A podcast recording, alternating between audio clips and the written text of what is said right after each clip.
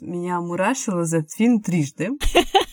Женщины коварные и ненасытные, сообщает нам фильм. Я говорю на 16 языках, если каждый из них английский. Можно отдельный выпуск будет посвятить э, просвечивающим сосочкам. Все, спасибо.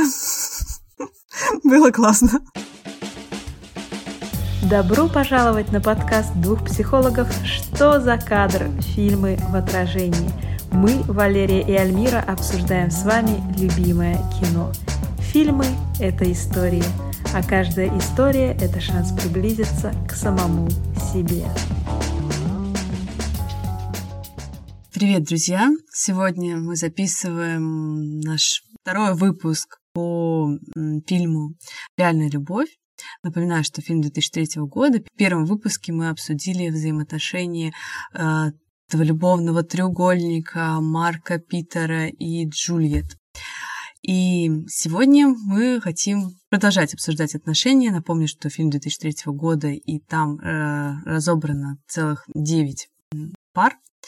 И фильм выпущен под лозунгом «Любовь витает в воздухе, она везде», и само начало фильма тоже происходит э, в аэропорту, где, mm-hmm. как э, часто говорят, что самые искренние эмоции бывают на вокзале, где люди прощаются и mm-hmm. встречаются вновь, э, так плачут и эмоционируют, обнимаются, и все вот это прочее. И, собственно, здесь этот фильм как раз подчеркивает эту историю, что вот любовь, она правит миром. И, соответственно, мир какую мы возьмем следующую историю любви после нашего треугольника. Слушай, ну, мне кажется, поскольку мне выпала честь э, на наш прошлый выпуск, э, в общем-то, выбрать историю, то теперь логично будет Э, что ты расскажешь о том, какая тебе, какая тебя задела больше всего, или, или первый приходит на ум, когда ты вспоминаешь об этом фильме, что бы тебе хотелось больше всего обсудить? Ну вот именно которая меня задела больше всего, я не хочу прямо сейчас обсуждать, потому что она такая очень жесткая, даже не знаю, как к ней да, поступиться, да, да. потому что ну, лично меня она очень так э, цепляет. Но я могу сказать э, наверное, ту историю любви, которая мне понравилась больше всего, uh-huh. которая именно вот в положительном ключе, uh-huh. она меня больше всех порадовала, так скажем. И как бы это ни было странно, в этой истории также фигурирует мой любимый Колин Фёрд. Не знаю, как так выходит. Мне на самом деле забавное такое знакомство с Колином Фертом немножко наоборот, потому что изначально вообще у меня Колин Ферт это, ну, тот, который не Колин Фаррелл, а какой-то другой Колин Ферт, короче, потому что изначально я там, ну, типа, подростком смотрела телефонную будку, мне понравилось, у меня как бы референс Колин Фаррелл, а потом говорит, ой, там актер такой Колин Ферт, типа, думаю, господи, ну, типа, что они все похоже называются, да? И я его в первый раз видела в дневниках Бриджит Джонс, где понятно, что все должны э, быть в восторге от него, а непонятно почему, потому что, ну, у него и персонаж такой спокойный, и, ну, внешность не, не то чтобы внешность, которая очевидно тебе сообщает, что он прекрасен как бог греческий, да? И то есть такая, ну, а чё так все с ума-то сходят, да? И получается, что я уже после этого смотрела фильмы, где он все более молодой, где все он более, ну, вот в роли того самого героя, э, прекрасного и недоступного. И, по сути, вот только благодаря нашим беседам я посмотрела сериал «Гордость и предубеждение», который был одним из столпов его вот такой привлекательности. И действительно вообще другие ощущения. То есть я смотрела раньше «Актуальную любовь», э, реальную любовь, да, и думала о том, что, ну, вот милый персонаж тоже, ну, как все остальные, да. А уже после того, как ты смотришь сериал, то ты такой думаешь, какой персонаж, mm-hmm. как он улыбается, у него такие тут ямочки какие-то, тут там что-то еще. То есть реально прям плюс сто вообще к очарованию. И это, конечно, удивительно про актеров, как все их герои mm-hmm. сливаются у них. И вот мне кажется, при том, что это такая в целом романтическая новогодняя праздничная комедия, режиссер, он же сценарист, mm-hmm. в одном лице человек, mm-hmm. он не щадит своих героев вообще ни разу. Вот если так посмотреть, он очень жестко по ним проходится, он очень так э, э, ставит героев вот этот э, тройничок любовный, треугольничек. э, ну, как вот мы, то, что мы обсуждали в прошлой серии, здесь он э, бьет по больному, что вот этому главному герою Джереми ему изменяет его возлюбленная с его братом. Да, это какой-то трэш когда тот уходит там на свадьбу своих друзей, там она прикидывается больной, и потом он возвращается, видимо, чуть раньше, ведет диалог в коридоре с братом, и она ему кричит из комнаты, иди сюда, мой жеребец, пока твой брат не пришел, мы тут с тобой, ну, там, типа, ты меня отжаришь, условно. Mm-hmm. Ну, и, я не очень... и не один раз. Да-да-да, что... В цитате было... Помню прямую цитату, ну ты лучше меня помнишь, да. Женщины коварные и ненасытные, сообщает нам фильм. На всякий случай, на всякий случай для тех, кто смотрел тоже, как э, я в прошлый раз достаточно давно там все перемешалось. Это история про писателя, который сначала он обволакивает любовью свою девушку, признается ей там по три раза э, с утра до выхода из дома в любви, вот она ему изменяет, и потом вот эта история человека, который писал роман, э, и у которого была э, португалоговорящая э, доброботница. Я думаю, по этим угу. сигналам вы уже сразу все поняли, о чем пойдет речь. Да, и он, э, по сути, вот, мне кажется, тоже такое восстановление героя после такой тр- mm-hmm. трагедии, mm-hmm. такой травмы, оно а, происходит, в принципе, ну, довольно канонично. Он уезжает в отдаление, да, да. такой городочек во Франции, прошу меня простить, э, потому что... Марсельский аэропорт. Да, ну и для американцев это очень нетипично уезжать эм, из Америки, они очень mm-hmm. мало путешествуют, очень редко путешествуют, но все почему-то вот во всех фильмах, которых я смотрю американских, все пищат mm-hmm. по Франции. И вот он, в принципе, такой вот э, как-то подчеркнуто уезжает mm-hmm. именно туда, именно в то место самое такое романтизированное, самое, не знаю, не суть важно. Ну, кстати, что интересно, что мне кажется, возможно, режиссеры играют и на этой фантазии гордости и предубеждения, потому что, по сути, он уезжает свое какое-то имение, условно, в дом, в котором он тоже будет грустно ходить по полям, и э, где будет тоже там намокнет в озере, как это он уже делал в «Гордости и предубеждении». То есть не исключено, что это еще такая... Он мог в озере не в «Гордости и предубеждении», а в Вельмонте. А, простите, пожалуйста. А точно в «Гордости и предубеждении» не мог? Потому что мне казалось, что как мог. раз... Я уверена, что мог. Я увид... Все, поспорим. Э, дорогие слушатели, я так понимаю, отзывы оставлять невозможно. Пишите в комментарии ко всему подкасту, мог или не мог с, с последним, последний К, а не мог или не мог. Значит, Колин Ферт в гордости и предубеждении в озере. Я уверена, я помню прям о том, что... Вальмонт! Я уверена, что там была прям агрессивная, агрессивная сексуальность со стороны мужчины, наконец-то в сериале они со стороны женщины, где все время женщины там какие-то полуголые, а тут мне кажется, ну, короче, придется пересмотреть оба фильма. Не, это было в Бальмонте абсолютно точно, когда он адски соблазнял эту Не, ну там он... графинюшку. Короче, короче, оставляйте нам, давайте нам знать. Ну, Интрига создана, да. можно отдельный выпуск будет посвятить э, просвечивающим сосочкам э, вот, если что, героев Олина Ферта. Героев мужчин. Вот, в общем-то, он приезжает в это французское свое имение, безусловно, где есть еще и всякие пруды, да. где можно намокнуть.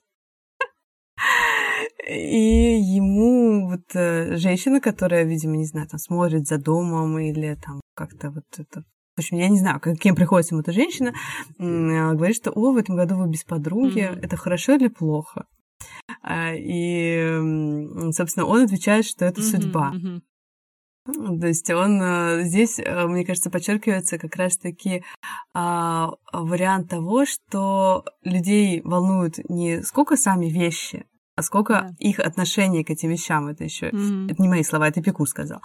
А, и здесь вот смотря как посмотреть на эту ситуацию, там действительно с одной стороны горе, его бросила его дама сердца, причем так подло и низко изменив его с брат, ему с братом, а, но при этом непонятно от чего уберегла эта ситуация его. Mm-hmm, То есть сейчас mm-hmm. он молод, хорош собой, прекрасен, и как бы вот случись это через там 40 да, лет, да, да. узнаю он о ней такое, то, может быть, это было бы и хуже. Если бы он узнал, что его дети, его племянники Все равно все были бы похожие.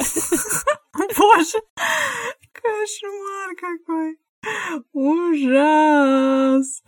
А, вот. И, собственно, там у него появляется вот эта португалоговорящая домработница мне кажется, вот все сцены с ней, с ней, с ним и с ней там в машине, они такие милые. Mm-hmm. Вот он пытается там что-то сказать, он знает какие-то отдельные фразы то ли на испанском, то ли на итальянском, что-то там mm-hmm. попадает, видимо, в португальский.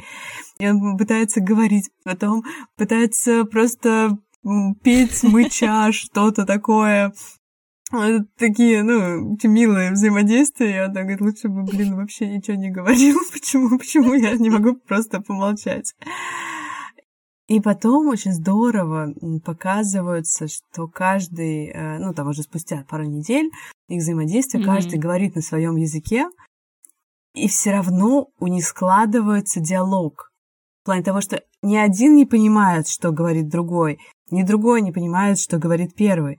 Но э, режиссер это так обыграл, что у них вот эти фразы они э, там соотносятся, складываются, и, и в принципе им mm-hmm. ничего не мешает говорить. Мне кажется, это такой как mm-hmm. диалог mm-hmm. сердец, что ли, диалог душ, когда ты можешь просто что-то говорить, и тебе, ну не то, что не важно, что ты услышишь, а просто ты э, там по интонации, по своим ощущениям, по какому-то эмоциональному отклику понимаешь, о чем речь там, и там можешь как-то продолжать. Ну, то есть, мне да. кажется, очень красиво обыграно, действительно так такой диалог сердец. Ну и, конечно же, вот меня мурашило за этот фильм трижды. Э, дважды из них э, как раз-таки на вот истории а, Джемми и Аурели. Okay. И вот это такой красивый был момент, когда он пишет возле пруда в беседке. Да, Она да. приносит ему кофе, случайно там что-то поднимает с его написанных бумаг, порыв ветра, и все эти бумаги разлетаются, и они летят в озеро, и она бежит за этими бумагами по поход по этому mm-hmm. маленькому пирсу, потихоньку раздевается, он кричит, да бог с ними, пусть тонут, они там какую-то хрень да, написал. Да, да. Она не понимает, она бежит, и это вот это раздевается по ходу дела, и это так все все красиво снято, ну там, как вот он смотрит на нее, как она потихоньку себя все снимает, как прыгает в эту воду, там что-то пытается Ледяную. ловить. Ледяную, да.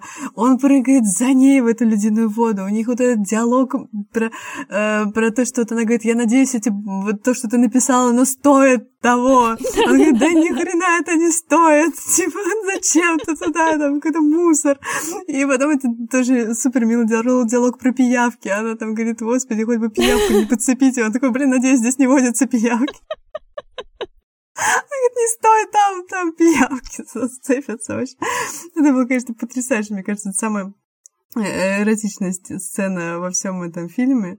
Mm-hmm. А, так, ну дальше вот у меня по их началу взаимоотношений, а, наверное, все. И очень сильная была сцена прощания. Вот это второй раз, mm-hmm. когда меня мурашило. Mm-hmm. Да, он ее довез до аэропорта, и она его просто целует, ну так, без как будто бы какого-то такого эротического подтекста. Вот да, такой, да, очень сдержанно. Очень mm-hmm. искренний, да, сдержанный, душевный. Mm-hmm. И она тут же уходит. Она как бы не ждет какого-то да, продолжения, да. что он у нее номерок стрельнет, там, не знаю, там еще что-то случится. Нет, она просто берет одевает, по-моему, надевает даже капюшон на себя и уходит. Да, То есть да. она такая, все, типа, я не жду ничего в ответ. Вот, угу. типа, мо- моего чувства это вот как бы достаточно, я хочу его выразить. И здесь вот, кстати, кстати, кстати, мне кажется, можно сравнить как раз поцелуй э, Киры Найтли, э, Джу- Джульет с Марка, и поцелуй Аурелии с Джейми Колином Фёртом. Угу. И мне кажется, это абсолютно два разных поцелуя. То есть, если в прошлом поцелуе а, а Джульет как бы награждает mm-hmm, Марка mm-hmm. за его старание, за его, может быть, смелость, вот mm-hmm, не знаю, как mm-hmm. вот эта дама, которая там должна свой платочек кому-то подарить, а тут уже как бы платочка мало, нужно что-то что больше. И я вот не понимаю, вот ждет героиня Кира Найтли что-то в ответ или не ждет, там, ну, то, то есть там какая-то подоплека еще крутится то здесь как будто бы вот она бросает этот поцелуй, это чувство, и все, я тебе не жду ничего взамен, вот э, это я тебе выражаю свое ощущение, оно такое, Я вот все, спасибо, было классно.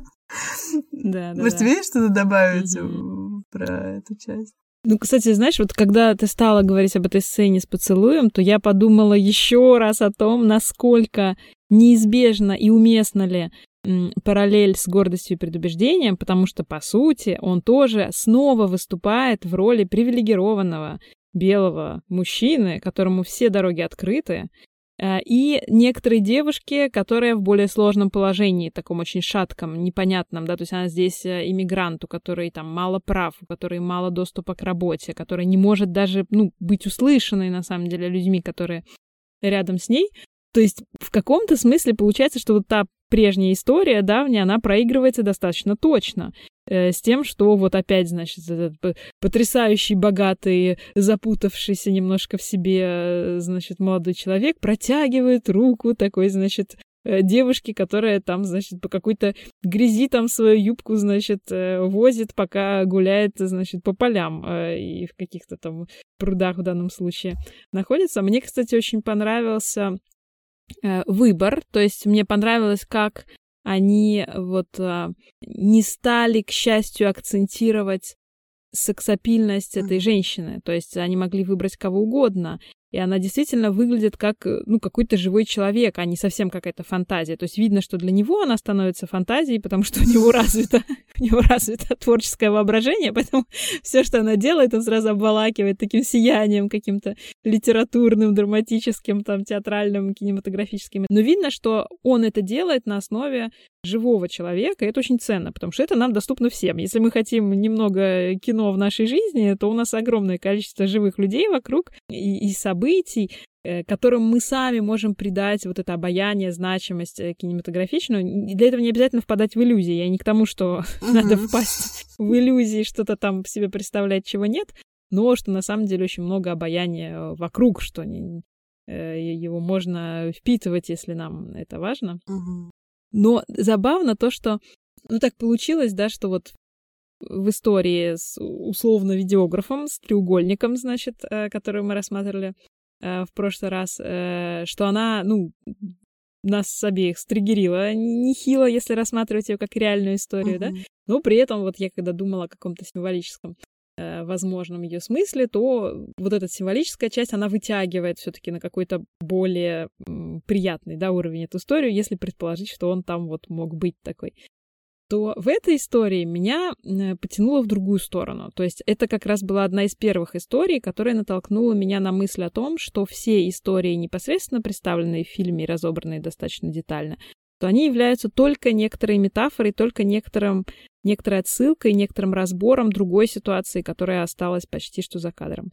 И мне показалось, что вся эта история с Аурелией — это всего лишь попытка объяснить нам, и попытка героя пережить как-то по-новому историю с его э, возлюбленной, которая, его, которая ему изменила. То есть мы видим, что он идеальный молодой человек, который вот весь такой излучает любовь, заботу и все что угодно, который говорит, ты прекрасна, даже когда там болеешь и, и, и, и вообще. Э, и вдруг вот такую свинью ему подкладывают, так, так бесцеремонно ему изменяют, так некрасиво, так нагло с его братом. Как такое вообще могло произойти? Что за ужас, что за ужас? И мне кажется, что эта история с Аурелией, она нам объясняет, как именно он попал в эту ситуацию. Как именно, что именно в нем такое присутствует, что, несмотря на то, что он полон любви, он оказывается тем, кому изменяют. Потому что, по сути, о чем эта история? О том, что они говорят на разных языках, буквально. О том, что ему интереснее слушать себя, чем собеседника. То есть ему не, вообще не нужно участие собеседника, чтобы выстраивать здоровый диалог. Поскольку это, ну, поскольку эта история милая рождественская, то это с, двои... с двух сторон происходит. Это магия того, что оба выстраивают диалог, хотя другой не участвует в нем. Да? Мы видим только интонации, взгляды и так далее. Но что мы узнаем о герое? О том, что ему это и не нужно. То есть он, конечно, немножко э, переживает, что вот много, да, говорит, но это тоже как-то очень быстро проходит у него это смущение, и дальше он только еще больше входит в раж, что-то себе надумывает, э, все время погружен в каком-то своем вот этом воображаемом мире своих, своих романов, которые ему на самом деле важнее, чем все остальное. Э, по сути, оказывается, ну, совершенно изолирован как бы в своей какой-то фантазии от живого человека. Я начинаю думать о том, не это ли послужило не это ли было с его стороны некоторой ошибкой, которая привела его в такую ужасную ситуацию? То есть, возможно, и со своей бывшей девушкой он вел себя точно так же. То есть он не говорил с ней на, на одном языке, он не слушал и не слышал ее совершенно. Она для него не существовала. Он выдумал себе полностью героиню, которая там точно так же изящно и мило там все делает, хотя делала что-то совершенно простое и бытовое и всем доступное, и что он настолько глубоко как бы влез вот в эту свою одностороннюю фантазию, э, которую, как мы видим, он готов вообще с пустого места сделать. То есть вот ему палец покажи, все, он уже там, ну, по уши в, в своих э, каких-то историях, фантазиях, радостях. Э, и, то есть, с одной стороны, мне кажется, что это нам дает некоторую разгадку о том, что не стоит делать в отношениях, чтобы потом не оказаться в ситуации настолько, настолько неприятной, да, и одновременно это дает персонажу возможность, э, ну, как-то это там условно кармически отработать и как-то это исправить, потому что эта история учит его тому, что ты должен сначала выучить язык другого человека, а потом уже предлагать ему связать с собой жизнь. Мне очень нравится эта история тем, что они, ну, какую-то свою вот романтику пережили в своем домике и расстались навсегда, условно. Угу. То есть и они встречаются заново именно после того, как они оба проходят сложный путь мыслей, сложный путь обучения, сложный путь вот препятствий внутри себя, которые мешают нам понять другого человека, которые заставляют нас любить больше слушать, что говорим мы сами, а не слушать, что говорит другой человек, глядя ему в глаза. И что после того, как они проходят вот эту дорогу испытаний, у них есть возможность воссоединиться на правах двух людей, а не человека и его фантазии, человека и его литературного произведения, в котором он при этом кого-то убивает. Я не исключаю, что в своем произведении он убивает героиню, которая невероятно похожа на его бывшую девушку и, возможно, даже брата. Эм, то есть мне показалось, что как будто бы эта история на самом деле нам больше давала объяснений вот этой парадоксальной истории в начале. Потому что она такая короткая, стремительная. Типа вот, было у них все замечательно, а потом она, свинья такая, ему изменила, не умеет ценить своего счастья. Значит, э, плохая такая девочка. Да, а когда мы на это все смотрим уже с метафорой вот этого полного непонимания, которое происходит между героем и героиней, то как-то оно все становится немножко более понятным, непростительным. Я не имею в виду, что если человек тебя не понимает, что ты можешь с ним обращаться таким ужасным образом, с э, которым обошлась прошлая девушка с э, героем Колина Ферта. Но, ну, понятно, что на что надо обращать внимание, чтобы в такую ситуацию, как герой, не попадать. Знаешь, мне вот здесь есть а, еще один вариант гипотезы. То есть, а, ну, возможно, да, что он там как-то не понимал и жил в своих иллюзиях, а с другой стороны, может быть, это была тоже какая-то там компромиссная история с ее стороны, я имею в виду со стороны первой девушки, которая э, такая вот, эм, не помню, где мы с тобой а, мы с тобой как раз в отпуске по обмену говорили о снижении своей планки на примере композитора mm-hmm, mm-hmm. и его актрисы. И здесь, возможно, а, бывшая там девушка э, вот этого Джемми, Колина Фёрта, она выбрала его, потому что, ну, блин, положительный чувак.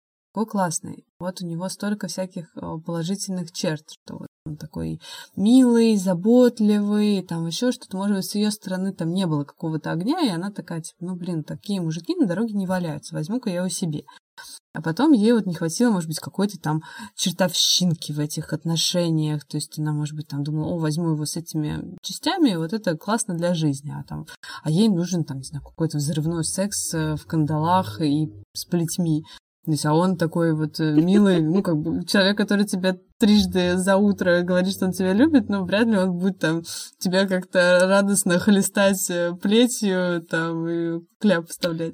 Ну, не скажи, я думаю, все в жизни Ну, бывает. бывает, конечно, но здесь он как бы представлен таким очень приличным мальчиком, который так, мне кажется, не делает. Вот. Эм, ну и, собственно, здесь опять э, такие звоночки для выбора партнера, что если хочется взрывного секса, но все-таки выбирать человека, наверное, для взрывного секса. И человек, который тебе говорит сто раз, что он тебя любит. Вот.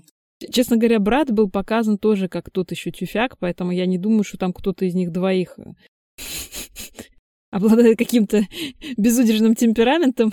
И, кстати, мне кажется, что один из примеров в фильме, где женщина действительно показана очень плохо. Я, честно говоря, не знаю, чтобы какой-то мужчина вообще за весь фильм был показан настолько же плохо, как вот, например, девушка э, героя Колина. Ну, там Ферта. есть еще одна, кого показывают очень да, плохо, да, да, да, да. и даже в костюме этой дьяволицы.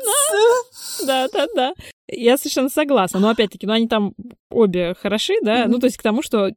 А, а так, чтобы мужчина был хотя бы на уровне вот девушки Колина Ферта, уже не демон, ну так, хотя бы просто плохой человек, я, честно говоря, не, не, не помню.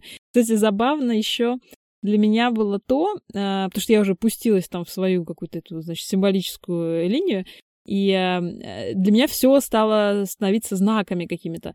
И очень забавно, как э, когда Ферт уже приезжает, значит, в деревню к этой девушке, к Аурелии, делать ей предложение, что там очень смешно как бы обыгрывается тоже вопрос того, хорошо это или плохо, когда он за ней идет, потому что на самом деле они по-прежнему друг друга не знают. И я даже слышала такую версию, с которой я, ну, на самом деле не могу не согласиться, что фильм называется «Реальная любовь», но там нет ни одной ни одного примера любви э, за весь фильм. То есть это все примеры каких-то э, даже термин какой-то есть, вот когда ты себе что-то навыдумывал, да, и там идеализируешь человека, с ним реально не общаясь, или там какие-то, не знаю, какие там проекции, какие-то, ну, то есть все что угодно, но mm-hmm. только не любовь, в общем-то. Мне кажется, на самом деле, извини, пожалуйста, мне кажется, в этом фильме есть э, два примера любви, и они не такие очевидные. Ну, да, это будет интересно очень обсудить. Я, я тоже считаю, что есть некоторые наработки, но тоже, что с ними делается,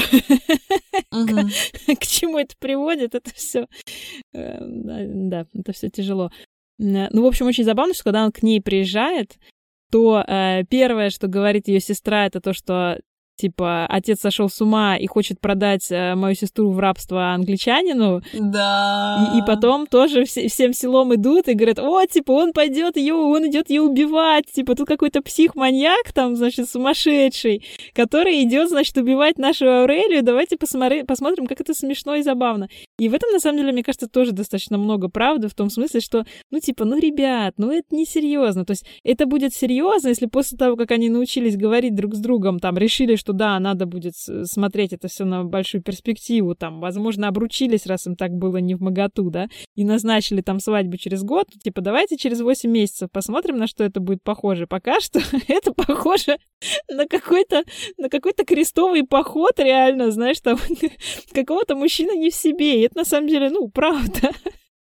Вот. Но я согласна, что это одна из самых милых историй. Ну, здесь, да, вот я согласна, что это такой мужчина не в себе, но вот мне кажется, если рассматривать именно характер персонажа Колина Фёрта, то есть это такой очень спокойный мужчина. Это даже даже не мистер Дарси из гордости и предубеждений, это намного более такой, мне кажется, флегматичный человек. Мягкий. Мягкий, да. спокойный, которому вот нет у него таких э, резких каких-то порывов, каких-то сумасшедших идей, которые там не подскакивает э, среди ночи, несется под балкон э, любимой даме там орать. Да, да, да, да, да. А он, мне кажется, вот испытал одно из самых сильных чувств своей жизни к этой португалке. Mm-hmm, как бы, mm-hmm. Был ли там замешан там какая-то таинственность ее, там того, что она его не понимала, понимала, что он ее не понимал, ну, не суть важно.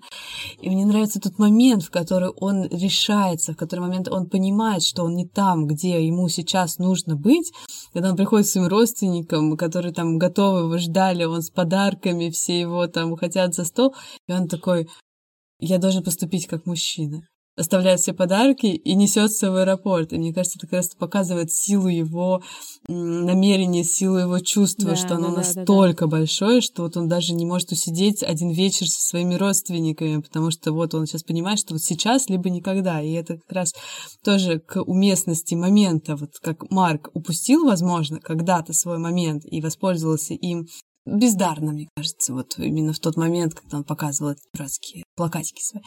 Тогда как вот Джейми, он ухватился за этот момент и побежал туда. И там, получается, да, собрал, забрал весь город, и мне вот как вот он учил португальский, я там просто себе сердечек понаставила свои да. записки, и это было так мило, что она тоже учила английский да, в это да, время. Да, да, да. Здесь, mm-hmm. ну и, и еще ладно, как бы ей с португальским, скорее всего, очень нужен английский, чтобы вообще взаимодействовать с, с миром э, таким глобальным. Ему-то португальский вообще не нужен, потому что ну, англичане, они э, англоговорящие, американцы, англичане, они очень редко учат какие-то дополнительные языки, потому что им просто не надо. И, там некоторые, некоторые смущаются из-за этого, но в целом как бы Mm-hmm. Только все, все остальные пытаются учить э, кучу языков, а им уже это и, и не надо. И там даже было а, вот в, в сериале, э, немножко, это, это, тема, в сериале «Что мы делаем в, в тени», у нас это переведено как «Реальные упыри», э, про вампиров, и один из вампиров говорит о том, что «я говорю на 16 языках, если каждый из них английский». Ну, это прям очень почти... Ну, там просто очень много сатиры и такой злободневности, поэтому, да, это такой интересный момент. И, ну, здесь вот, наверное, да, у меня тоже все, все, что хотела. Ну, весь город, да, собрался, все так весело побежали. Ну, это, мне кажется, было очень трогательно. Здесь меня не мурашило, но очень все все равно трогательно вышло. Я бы, наверное, еще добавила тем более, чтобы так позитивно, позитивно завершить наше, наше обсуждение этой линии, наше обсуждение этой линии, э, я бы добавила, что мне кажется, еще эта история про то, что благородство не может быть препятствием к счастью. Что ты должен быть мужчиной, но мужчина это не значит тот, кто идет на пролом, кто идет по головам, кто делает что-то недопустимое, и для него действительно вот такая задача, вот я должен быть мужчиной, что действительно, когда он оказывается в семье, он понимает, что он хочет видеть свою семью еще с одним человеком э, внутри, и он все делает очень правильно в том плане, что он, допустим, отдает подарки и уезжает. Он не решает, что я оставлю всех без Рождества и займусь своей личной жизнью. Нет, он приезжает в свою семью, всех поздравляет, отдает подарки, уезжает. А, он просит руки э, своей возлюбленной сначала у отца, как вот mm-hmm. надо правильно, чтобы все были довольны, чтобы всем было хорошо. И мне кажется, очень-очень важный момент, когда он ловит такси, он очень спешит, потому что, я так понимаю, скоро начнется праздник, все там разбегутся по домам, и опять-таки вот будет упущен идеальный момент, и он будет там не кстати. Э, но он все равно пропускает э, вперед кого-то такси, он не отбирает такси у другого человека, который тоже надо, которому тоже надо ехать, и он вроде бы как зол, расстроен тем, что такси уезжает, и, но вряд ли он расстроен тем, что он плохо поступил, он расстроен тем, что он упускает возможность, да, то есть он, mm-hmm. я думаю, уверен в том, что нельзя было поступить иначе, и судьба вознаграждает его тем, что сразу же другое такси приезжает, и он успевает вот на, на волне своего восторга доехать до нужного места. В общем, мне кажется, эта история в том числе и про то, что даже если с нами ведут себя совершенно некрасиво, это не значит, что мы должны под гнетом вот происходящего сломаться и сами начать себя вести некрасиво, чтобы урвать какой-то свой кусок удовольствия, что нет, счастье доступно даже, э, даже, да, счастье доступно и наиболее доступно тогда, как, когда мы и сами продолжаем соответствовать своим ценностям, тем, что нам важно, э, тому уровню благородства, которое нам э, естественно. И вот герой оказывается вознагражден, э, оставаясь тем, какой он есть, и таким прекрасным, как сам он себе ставит планку. Спасибо, что были сегодня с нами, что послушали нас. Ставьте плюсики, подписывайтесь. Мы будем благодарны, если вы поставите какой-нибудь рейтинг нашему э, подкасту. Это тоже нас вдохновляет. Если у вас есть какие-то мысли по поводу взаимодействия вот этих героев Аурелии и Джемми, то обязательно пишите нам во всевозможные а, мессенджеры. Хорошего вам настроения, счастливого Нового года, и да. пусть любовь всегда окружает вас. Да, спасибо, спасибо. друзья. Счастливо. Пока-пока.